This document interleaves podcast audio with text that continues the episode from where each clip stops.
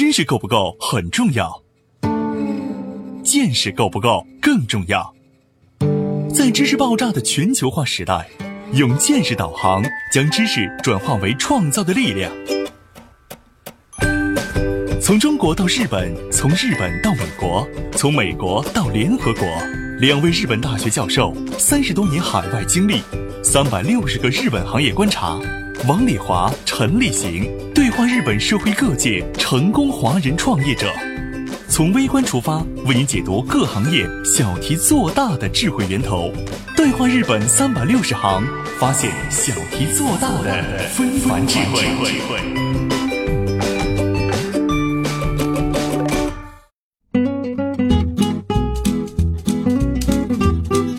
大家好，欢迎您收听今天的对话日本三百六十行，发现小题做大的非凡智慧。我是王丽华，今天我们请了田路老板，田社长你好，老师你好。今天我们想聊一聊，主要是你现在在做的一些基因检测的这个内容哈。对于基因检测，我第一次听的感觉哈，好像特别神秘，都没怎么太接触过哈。田社长，现在你们是在对这个客户的需求应用，主要是在哪一方面做的比较多呢？嗯，我给大家介绍一下，那我们的检测机构呢是在日本，呃，应该说是唯一一家采用比较独特的，呃，直接测序法来测。儿童的学习能力基因检测，我看你好像不光是学习能力，还有身体啊，就那个什么各方面的能力，是吧？对对对，主要是孩子的能力的一个检测。当然，就是说到基因检测，可能能想到的还是，比如说肥胖啊，或者是疾病类的检测。那我们的机构这些检测也可以做。但儿童基因检测在日本是属于做的也是比较少的，然后我们也算是日本做的口碑最好的、最大的一家，所以呢，我们公司主要还是重点是宣传儿童基因检测。什么是儿童天赋基因检测技术？准确率能达到多少？预测我们的未来，天赋基因检测和江湖算命，科学和伪科学之间的差别是什么？我们该信谁？如何利用基因检测数据结果，更好的培养孩子成才？面对基因检测技术应用，日本和中国家长在培养孩子的方法上有哪些不同？欢迎收听《对话日本三百六十行》，本期话题：日本儿童天赋基因检测技术应用。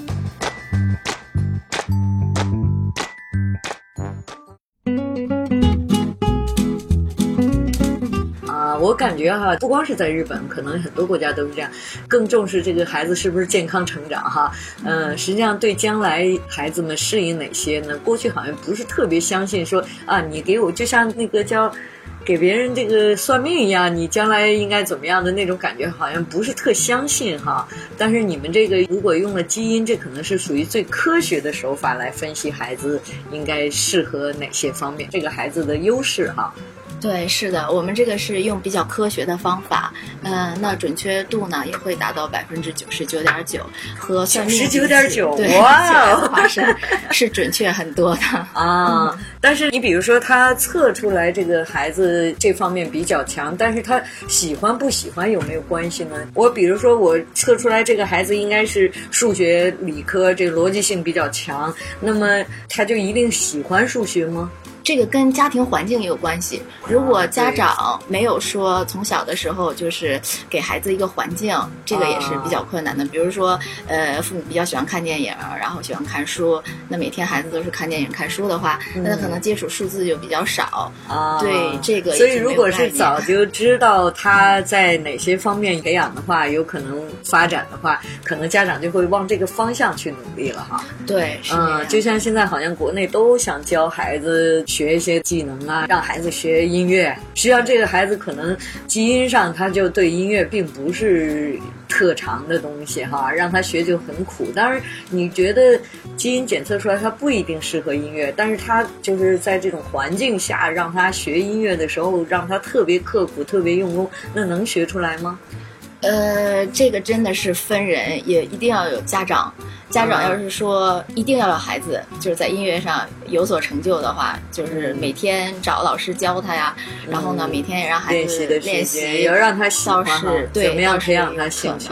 嗯，呃所以我总结一下，就是我感觉到现在为止，你介绍的这个东西呢，呃，是一个基础的东西，呃，但实际上后天的影响也还是有的，是吧？呃，后天多少会有影响，啊但是先天的东西是不会改变的。只要稍微就是启发一下孩子，比如说数学，经常让孩子接触一些数字啊，还有小的时候给他一些拼图啊，呃，马上就可以发现出孩子这个能力强比较强还是弱啊。如果培养一个孩子基因上是有优势的，然后呢，再在后天增加一些环境，让他喜欢，让他努力，那可能能够达到更好的效果哈。所以你们的检测主要是这个目的哈。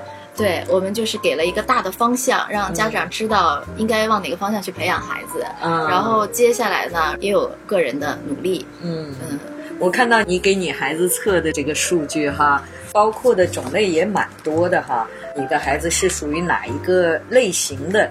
比如说他的学习能力、身体能力和感性哈。嗯感性是什么？感性就是性格，其实啊，呃性性格啊，它这里面还分了很多细的，比如说记忆力、注意力、忘却力，还有这个嗯耐压，对还有勇气，对。还有自己的危机管理，呃，这些东西都都挺详细的呢，哈，哦这么多项目，嗯，是。那么你现在觉得你们机构里面做这个检测的是日本人多呢，还是也有很多中国客人到你这儿来呢？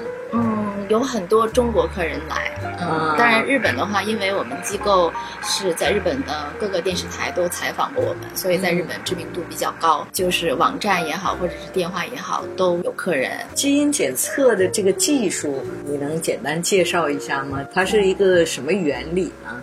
呃，我们采用的这个检测方法呢，叫做直接测序法。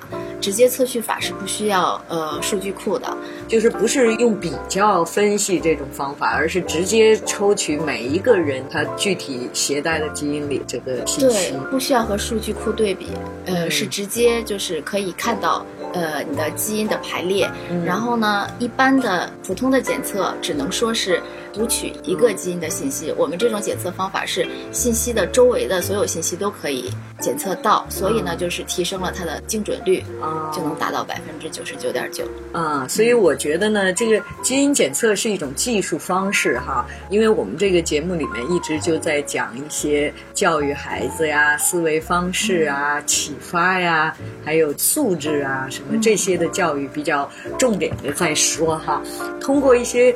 科学的方法怎么样去培育孩子啊？还有家长的一些思维方式啊，能不能有一些促进的作用？因为你这个是一个很科学的技术上的一个手法哈。教育孩子的时候呢，我觉得有一些倾向，我信这个，我就只信这个了，然后就不管其他的这些方面，我就使劲往这方面上培养，这个应该也是不对的吧？这个就是日本的家长会有这个倾向，孩子擅长什么就让孩子学什么。啊，中国家长呢和日本还真是相反的。那个中国家长是这样，比如说日本的这个基因检测出来结果，孩子适合理科，嗯但是他很多家长就会说，哦，知道你是那个理科很强，那我要重点培养你文科、啊，因为中国 要那个全面发展，所以的话哦他会那个变相思维。呃，这啊，点、这是中国式的。对中国式的，很多家长都会参考我们这个，发现孩子的不足，然后去哦，呃让孩子学哎，这也是一个很有意思。的东西哈。因为在日本呢，他很注重你的这个个性的发展，然后性格上是想让孩子们能够更广泛的跟大家都能接触，但是呢，不去刻意的强制的你去学哪种对对东西，对所以他检测出来以后适合哪个方向，他就会往哪个方向尽量去。你既然你能在这方面有一些优势的话，呃，就让自己的孩子往这个方向发展哈。但是在中国，因为考大学需要全面的考试哈，数理化都要有成绩很好，你才能上理科，这种感觉比较多，是不是？对，是，所以就是应用的方法，中国和日本还是真是有一点差距啊，但是同样用你这个基因检测，但是检测出结果怎么去应用，这个中日有差距哈。对这个也是一个很有意思的事情。是。那么咱们来看看，比如说你自己的经验，让你的孩子检测了这些东西哈，我看一下你的孩子的检测的学习能力，他是呃属于这个临机应变的。type 哈，然后头脑很清晰。所谓头脑清晰，它是判断能力、理解力、分析力、推理力，实际上就是一个逻辑关系很清楚，是这个意思。是的。哦，这一方面的，还有那个知性和认知能力是理系的 type。就是说，虽然是女孩子哈，你女儿几岁现在？呃，四岁了。啊，四岁，但是她适合理科哈。对，是。啊，然后在身体能力上呢，比如说耐久力这一项。它有三个方面，一个是短期系的 sports，就是运动形式和这个多种类的运动形式，还有持久系的。那我理解就是说，短期，比如说它速跑啊，这种就属于短期啊。那多种的就是哪一个都拿起来都可以。对对啊，然后这个持久系的这种的，就是比如说长跑、马拉松有耐力这种啊，这也很有意思。运动类型的话。呃，在我们这个报告的后面也有医师的一些建议，有很长的一篇就是建议的一个部分。那个医师他就是说检测这些呃数据出来以后，他会再给你一个医师的建议，是吧？对，呃，如果要是说适合这种运动，呃，他会告诉你怎么培养这个孩子。啊，真的？你比如说你身体能力，你女儿人家给你的推荐是什么样的呢？呃，我们家孩子因为他是就是比较全面型的，在体育方面。嗯，所以的话，一般是这个需要有一些技术的、技术含量的东西，分析、解析，他都都会比较擅长。哦，他这个非常具体，比如说他的骨骼肌的纤维。呃，有没有爆发力啊什么的哈？然后他的能量蛋白质的活动，说他的短跑、马拉松、田径的长跑什么哦，所以他真的是给他特性分析的非常各种各样的跑的全能型的跑的 type，他都比较适合啊。还有你看这些什么心脏的血管系统啊，什么收缩力啊，运动的这个能量啊，呃，都与这个基因是有关系的啊。所以你说这个很科学，就是在这。这里，它分析的是你体内的各种各样的机能，对，还是基因？基因显示出来的是哪个机能比较强，哪个机能比较弱，然后根据这个来判断这个孩子适合什么样的运动。哦，那我都想去测 虽然已经 虽然已经成型了，但是呃，哪方面是比较强的，哪方面就比较弱的？那像大人可能就比较适合像中国这种呃思考方法，就是说我的哪个地方是短缺的，我来锻炼锻炼，是不是？呃，现在大人有测的，就是一个是就是退休的人，他就是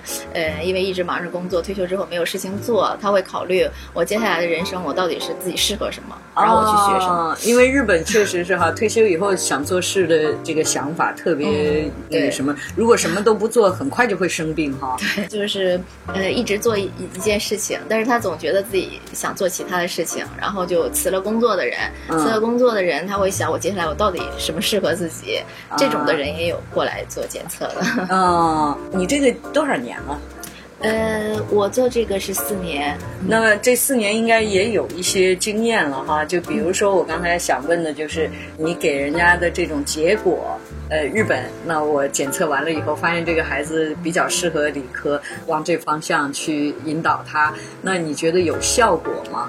呃，那我们机构呢和日本的就是私塾，就是我们讲的课外的一个培训班是有合作的。哦，那培训班里面也用了我们这个基因检测。呃，老师呢当然也是看学孩子的那个学习能力，然后还有性格，然后根据这个去。呃，给他制定他自己的一个学习计划，然后通过这个考上大学、考上高中的孩子都是有的。啊，那就是说能够证明这个基因检测的方向是对的。对对对，但是现在就是因为时间还不够久，所以没有说什么奥运会选手啊这方面的还没有说啊有出结果，可能过几年之后会有。嗯，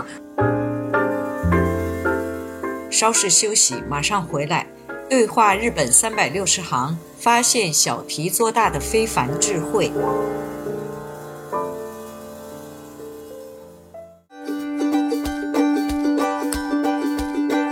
基因检测技术适合哪些人群？基因检测技术在日本实际使用的效果怎么样？面对国内突然出现的众多基因检测公司，我们该如何分辨科学可信的基因检测机构？欢迎收听《对话日本三百六十行》，本期话题：日本儿童天赋基因检测技术应用。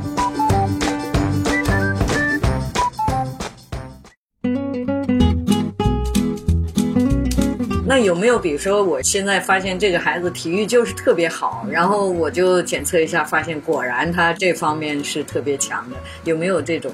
我觉得我们家孩子 就是这个样子的，因为我不知道他适合什么体育项目，呃，但是他是一直很喜欢水。后来测完之后，他就是比较喜欢游泳，然后我就给他报了游泳班然后他游泳班他现在学的也非常好，而且就是经常跟我说我要去游泳啊。比如说一个男孩他像母亲的会比较多，然后女孩像父亲的比较多。哦，真的啊，这这个真的是。因为这个传说就有这样，我们都有这样的认识嘛，就是觉得女孩应该是像父亲，男孩应该是像母亲这样子的。啊，那果然是有这个科学依据的哈。我们现在就是说，数据会显示出来有这个倾向。哦，那你家女孩是像她爸爸了，应该？对，就是非常百分之九十都。对她爸爸就是体育特别好哈。对，是很像他爸。然后性格方面，我自己也认为他跟他爸爸很像。啊，像我的就比较少。这个性格检测里面有一个对风险的意识，嗯，我是对风险比较有意识的。我们家孩子他也会，嗯，那这个就是像妈妈了。呃，对，这个应该是像妈妈。这个风险度的话，最好理解的就是说，我们这个风险度有呃完全不在乎风险的孩子，有完全在意风险的孩子。那这个呢，平时看一个孩子比较容易看的就是，这个孩子如果他很小的时候，比如说他上台阶下台阶，他要迈两节台阶，或者他一下跳跳跳两两节台阶的孩子，就说明他对风险的意识是非常低的。哎呦，那我就是这种类型的，从小就 爱上楼梯就蹦蹦跳跳的，净摔 跤。那那您可能是对风险意识是比较低的。那有的孩子呢，他就是完全回特小心翼翼的。对他上楼下楼，他一定要就是牵着妈妈的手走。有这种孩子，这种的话就是对风险意识就是特别高。那你测出来确实就是这样。呃，对我我很有感觉，嗯，看身边的孩子也是。哦，哎呀，那真的很有意思。那就是你刚才说的这个测试的这个正确率百分之九十九点九，它的所谓正确率就是说的是这个类型是吗？呃，我们说的这个准确率呢，主要是说。呃，普通的我们的一些基因检测，就是在方法上面，嗯，呃，有很多种方法，比如说那个基因芯片检测，这种检测方法和我们验血是准确度是差不多的。验血的准确度，可能有的人他第一次去验血说我是 A 型，过了多年之后他去，哎，我怎么变成 B 型了？哎，这个我也听说过，人家说的，哎，血液型还能变，还是检测错了？大部分人都认为是不是我在中国测的是 A 型，我跑到日本来测是 B 型，那是不是就是检测方法不一样？或者是哪边是错的？呃，其实这个血液检测呢，它准确率、准准确度它是有的，是在百分之六十左右。哦，才百分之六十左右。对，所以它会出现这个错误。哦。嗯，所以基因检测的话，也是和这个一样。哦。普通的基因检测的话，它准确率它也是在百分之六十左右。基因检测因为分四个类型，可能你这个类型呃很模糊的情况下，你会看错。哦。就会降低这个。准确率，那是不是说，比如说它很模糊，它介于这两个之间，这样子的人也很多？呃，对，所以的话就是看医师的判断，医师可能判断你是 A 就是 A，是 B 就是 B 了。哦，那那样的话，他就等于是因为医师的判断是根据刚才我看到你那些医师的建议，他是根据你体内的这些，比如说你的血管、你的肌肉、你的骨骼，根据这些具体情况来分析的，是吧？呃，我们这个基因检测就是不一样，我们的检测方法因为不一样，它是直接读取基因。基因呢，就是其他方法只能看见一个基因。简单说就是说一条线，我们看见一条线，可能以为它就是这个类型，但是呢，周围的信息看不见的。那我们使用的直接读取法是这一条线的周围的线都可以看得到，这样就是有一个对比。如果不清楚的话，我们就再重新对比，再重新对比，最多可以对比八次。这样的话就是提高了它的准确度。哦。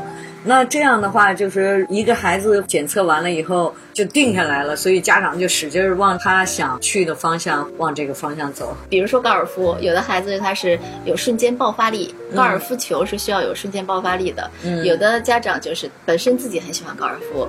因为在日本打高尔夫也是比较赚钱的一个职业，嗯，然后孩子一显示出来这个结果，他觉得哦，可以往那个就是职业的选手方面发展，就会说花更多的精力让孩子去学这个，会有这种倾向。那像相反的方向，基因检测这是弱项，然后我就刻意的去锻炼孩子的这个弱项。那么这个弱项呢，比如说因为通过锻炼会有长进，嗯，那这个长进以后再测基因会不会变呢？啊，不会的，先天基因是固定。定的是不会变的啊。那么他的基因虽然不适合，然后家长呢就想让他在这方面改进一些，那能有效果吗？当然是说呃环境有关系的。嗯，不擅长什么的话，就是不停的让他学习。他这方面的话，不一定说是会做的最好，但是就是比别人花同样精力去做这个东西的话，他可能要花的时间更多一些啊，或者是更努力一些。比擅长这个的人比起来的话，他可能要花更多的时间。但是跟普通人比起来的话，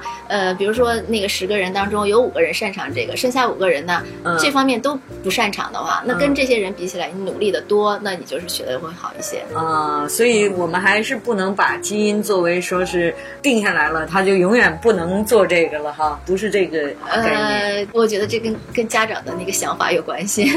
当然的话，就我个人来讲，我觉得孩子擅长什么，我会培养他什么。啊，就是你在日本待的时间长了，还是有点靠近日本这方面。对对对，啊，所以就是说也不用强求他，呃，做他不喜欢做的事情哈。对，但是性格方面的话，孩子不擅长什么，我觉得倒是可以稍微培养一下。像我们家孩子，就是他的性格方面，他比较小心翼翼的这种，是吧？呃，这个就是说他有一些那个比较容易消沉，对，就是对不成功就很很在意那个。对，在意那那是不是是不是能够反过来想，他就是马给兹赖叫什么，就是不愿意认输的这种感觉。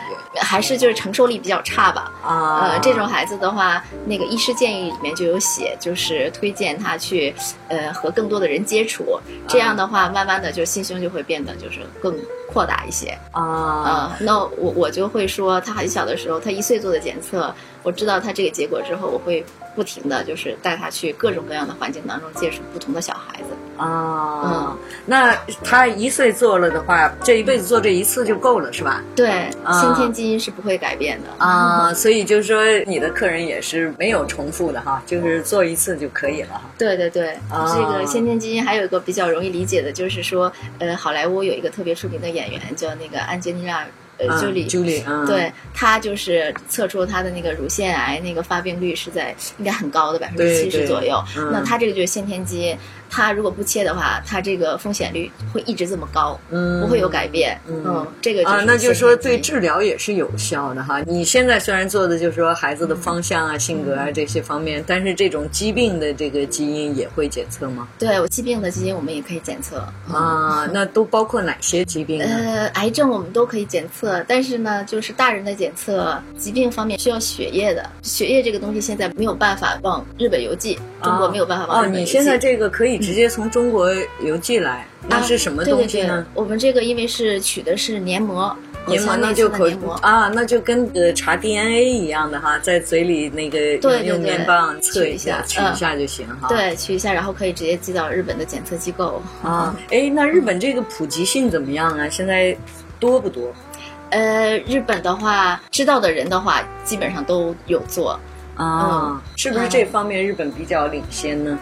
呃，其实这个检测方法呢，每个国家它都可以做，只不过我们采用的这种直接测序法比较复杂，嗯，时间也比较长，然后呢，员工也比较多，做一个检测。那有没有那个，比如说别的国家，包括中国做的没别的地方好，它的准确率达不到这么高呢？呃，有中国很多的，中国很多机构都有做，但是检测方法跟我们的。就我知道来讲，没有和我们一样的方法，因为他们的结果出的比较快，我们就是可以看那个检测结果就知道它的准确率。有的机构可能答应你两个星期就出结果，一个月就出结果，这种的一般都是不太可信的。啊，那你这个要多长时间呢？呃，我们这个的话是在日本国内是四十天到六十天出结果。那为什么要这么长时间呢？要培育吗？啊，不需要培育，就是检测方法的问题。检测方法我们用了一个比较古典的一种方法，比较复杂，比较浪费。人力和时间啊，所以它准确率反而高。对，它准确率比较高的，因为就是一个不清楚的基因，我们会反复的测测到它清楚为止。哦，所以它就花的时间比较长，就是比较长，就是信赖度比较强。对，嗯，像你说的，嗯，一个人检测基因检测一次，一生检测一次就没问题了。但是你在别的地方，就是说精确度没有那么高的话，可能需要检测两次、三次。呃，对，其他的检测方法不一样，然后内容也很不一样。像老师开始说的那个音乐方面，其实音乐方面的能力是没有办法检测的。但是中国的话就有很多说可以测出适合什么乐器，这个就是很不科学的。哦，因为乐感这个东西没有办法查，只能音乐方面唯一能查出来就是呃的绝对那个音感。嗯，你有没有听了那个哆来咪就知道它是哆来咪的这个能力？哦，嗯，这个是可以查的，其他的音乐是查不出来的。嗯，这个其实我觉得都不用查。像我的孩子小的时候，呃，学音乐的老师，那个每节课都要让他练习这个音感的感觉哈。那我的儿子音感好像比较好哈，然后那个老师就一直就磨我说能不能让他学这个专业。我是觉得，呃，音乐是需要学的，但是不需要。用音乐来吃饭这种的感觉，所以没有让他去，呃，走这个音乐这条道。但是那个那个老师是教很多孩子嘛，一直教了多少年，嗯，他就说，他说的，哎呀，太太可惜了，说的那个多少年都碰不到一个音感这么好的啊，那个孩子。我的儿子当时练那个，从一岁的时候，呃，那个跟老师玩的时候，那时候还没开始学。呃，老师就觉得他特别音感特别好，就会唱歌什么不跑调哈。到他三岁多开始学的时候，那个老师让他练那个和音，他耳朵特别好。三岁的时候，他三个和音就很清楚的能分辨出来。现在都很多和音，他就一下就能听出来。